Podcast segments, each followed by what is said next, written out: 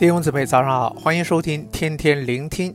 今天分享的主题是上帝在哪儿？经文记载于约伯记二十三章一节至二十四章二十五节。这两章经文表达了约伯对他的朋友以利法那诚恳的指责的异与同。二十二章，以利法认为约伯若肯悔改，神便会把福气和平安赐给他。以利法将悔改和神的赐福加上了等号，这就是以利法向约伯指出的属灵定律。二十三章，约伯回应他的朋友，再次强调他的清白，哀叹神与他互有隔阂。第十二节的表述令我感受甚深。我看重他口中的言语，过于我需要的饮食。我们有多少人有约伯这种自信？对于朋友的指责，认为自己必定犯了罪，才会招致神的责罚。这种想法是欠缺了点什么呢？我们有多少人内心有着以利法，也正在指责自己呢？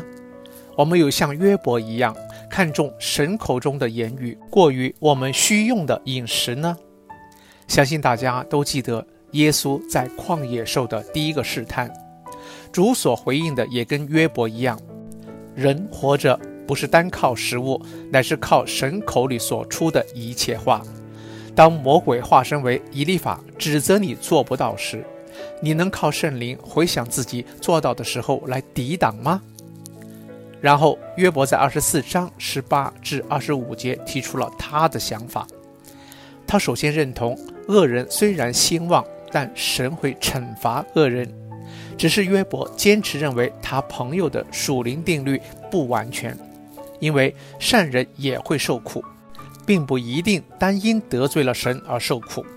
我也曾活在这个属灵定律中的一段长时间，慢慢内心便接纳了指责，却忘了自己靠圣灵得胜的时刻，渐渐便失去了平安和喜乐。每天的读经灵修都在寻找自己得罪神的地方，对神的态度转变为恐惧而不是敬畏。口在赞美神，心却感到烦躁不安，感受不到神，更感受不了他对我的爱，最后演变至每天无力地活着。约伯最后这段话也指出，信靠神的人也会提出的。二十二至二十五节，他全然相信神的判断，在这段受苦的期间，他仍能保守对神全然信靠的心。但愿我们都能像约伯，在即使感受不到神，不知道他是否与我们同在的时刻，仍坚持选择信靠神，明白他会让善人受苦，但最终会按照他的公正而做出判决。让我们一同祷告：亲爱的天父，感谢你爱我，在我受苦的期间感受不到你的当刻，你仍因爱子耶稣基督爱着我，保护我。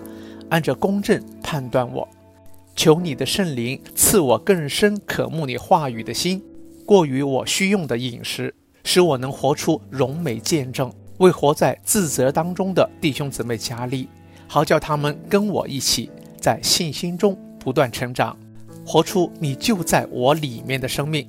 奉主耶稣基督的名求，阿门。